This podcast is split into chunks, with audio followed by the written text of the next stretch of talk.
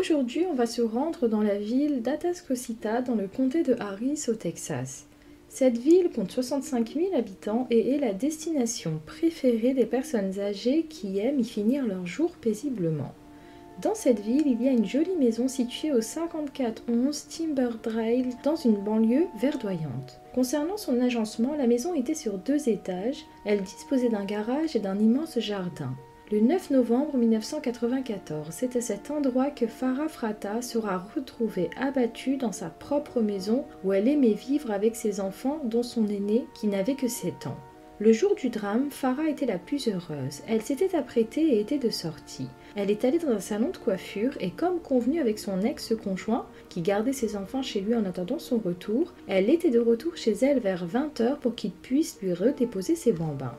Farah parcourt son allée, puis elle entre dans son garage où elle stationne sa voiture comme à son habitude. Alors qu'elle ouvre la portière de son véhicule pour en sortir, un homme s'approche soudainement d'elle.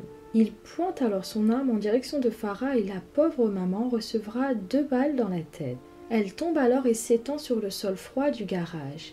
Au même moment, son bourreau prend la fuite et s'engouffre dans le côté passager d'une voiture qui attendait avec un chauffeur, moteur tournant, avant de disparaître dans la rue à grande vitesse. Les voisins ont assisté au drame malgré eux. Ils ont vu Farah entrer dans son allée puis arriver à son garage puis ont sursauté en entendant les cris de la victime et les coups de feu.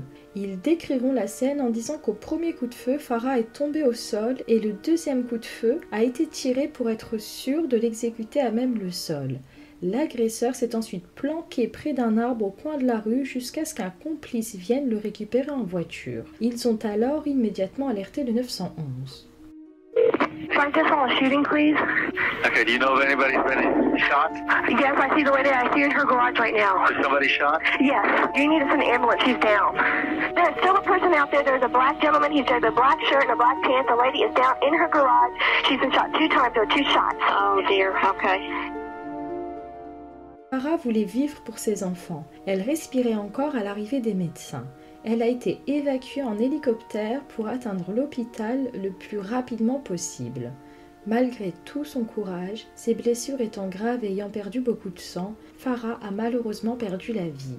L'enquête est alors immédiatement ouverte. Les policiers ont essayé de trouver le mobile de ce crime effroyable. Elle n'a pas été agressée sexuellement et n'avait pas été volée non plus. Son sac à main était toujours à côté d'elle. Ce n'est donc ni un crime sexuel ni un vol. Pour la police, il s'agit d'une exécution et le deuxième tir alors que la victime était déjà au sol le démontrait. L'agresseur était terré et s'était caché avant d'entrer par effraction dans sa maison. Il était déjà dans le domicile de la victime car il n'est pas arrivé par l'allée mais par la porte qui mène du garage vers l'intérieur de la maison. Il était muni d'une arme à feu. L'ensemble de ces éléments oriente la police vers l'ex-conjoint, à savoir Robert Fratta, nommé Bob. Robert et Farah étaient mariés depuis 11 ans en 1994, au moment où Farah a été exécutée. Durant cette période, le couple était en conflit perpétuel. Étant en pleine procédure de divorce, ils se confrontaient pour la garde des enfants, Bradley 7 ans, Daniel 6 ans et Amber la petite dernière âgée de 4 ans. Le procès pour la décision de la garde définitive devait d'ailleurs avoir lieu trois semaines après le drame. Farah avait 33 ans au moment de sa mort. Concernant son enfance, elle est née à Guilford en Angleterre où elle a grandi dans le sud de Londres. Elle y a fait ses études et elle a ensuite commencé à travailler dans une agence de voyage. Ensuite, elle a côtoyé un Anglais dont elle s'est fiancée rapidement. Toutefois, Farah était très proche de sa famille et ne se voyait pas vivre loin d'eux. Quand sa famille a décidé de déménager à Houston, au Texas, Farah décide de mettre un terme à sa relation et de les suivre. Une fois sur le sol américain, Farah a retrouvé rapidement un emploi chez American Airlines. Ses collègues l'adoraient, ils aimaient son accent british, son dynamisme et sa joie de vivre. C'est également grâce à ce travail qu'elle a fait la rencontre de Robert alias Bob Fratta. Lui était officier de police dans la ville du Missouri. Elle le trouvait beau, charmant. Ses collègues l'ont prévenu car sa réputation le précédait. Il était connu pour être un homme à femme, elle n'a pas écouté et a préféré suivre son cœur. Ils ont eu trois magnifiques enfants ensemble. La vie était belle jusqu'à ce que Farah ne supporte plus sa perversité. Robert était dépravé sexuellement, il était adepte d'une pratique qui l'a dégoûté au plus haut point, à savoir la coprophilie. Il voulait également que sa femme ait des rapports lesbiens avec d'autres partenaires devant lui. Il voulait qu'il pratique cela quotidiennement, sinon il pouvait se mettre en colère. Farah ne l'a plus supporté. Elle a alors décidé de mettre un terme à son mariage et vire Robert de la maison. À la base, Robert ne payait pas la pension alimentaire, il ne voulait même pas la garde de ses enfants, mais il voulait faire souffrir Farah et faire durer la procédure pour lui faire payer son choix de divorce.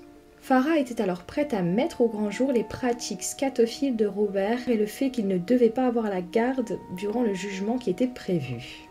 Robert, ayant une certaine notoriété de par son métier de policier, ne voulait pas que sa réputation soit entachée. Farah en avait conscience que sa vie était en danger. Quelques mois avant sa mort, elle avait même contacté la police, paniquée car une personne était entrée par effraction à son domicile en cassant une fenêtre alors qu'elle dormait dans son lit. La personne l'a ensuite tasée alors que ses enfants étaient dans le domicile avant de prendre la fuite. L'agresseur n'a jamais été appréhendé.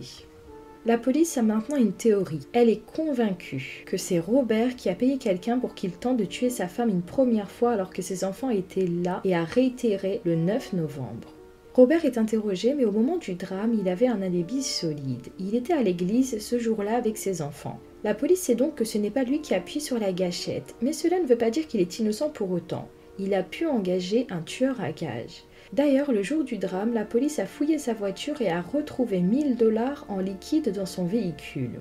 Il est conduit au poste et est de nouveau interrogé par la police. On lui demande s'il a quelque chose à voir avec le meurtre de son épouse. Il répond par la négative. On lui demande la raison pour laquelle elle souhaitait mettre un terme à leur mariage et il répond qu'ils n'étaient juste plus amoureux l'un de l'autre. Le policier lui rappelle que ce meurtre n'est pas cohérent. Elle vit dans une ville calme, rien ne lui a été volé, elle n'a pas été agressée sexuellement, elle a été tuée sans raison. Robert sous-entend alors que vu qu'elle aimait sortir en boîte de nuit, qu'il faudrait creuser en ce sens. Le lendemain matin, Robert est libéré et échange avec les médias. Il se plaint car il n'a pas pu passer d'appel. Il dit qu'il n'a pas été nourri avant deux heures, que cela n'a pas été une bonne expérience pour lui, que c'était ridicule car il était resté sur une chaise suspendue et menotté sans raison, alors qu'il a passé son temps à coopérer et qu'il espère que l'agresseur sera arrêté. Son alibi était plus que solide. L'église, avec ses enfants, les gens l'ont vu. La police décide alors de le suivre partout, même à la gym.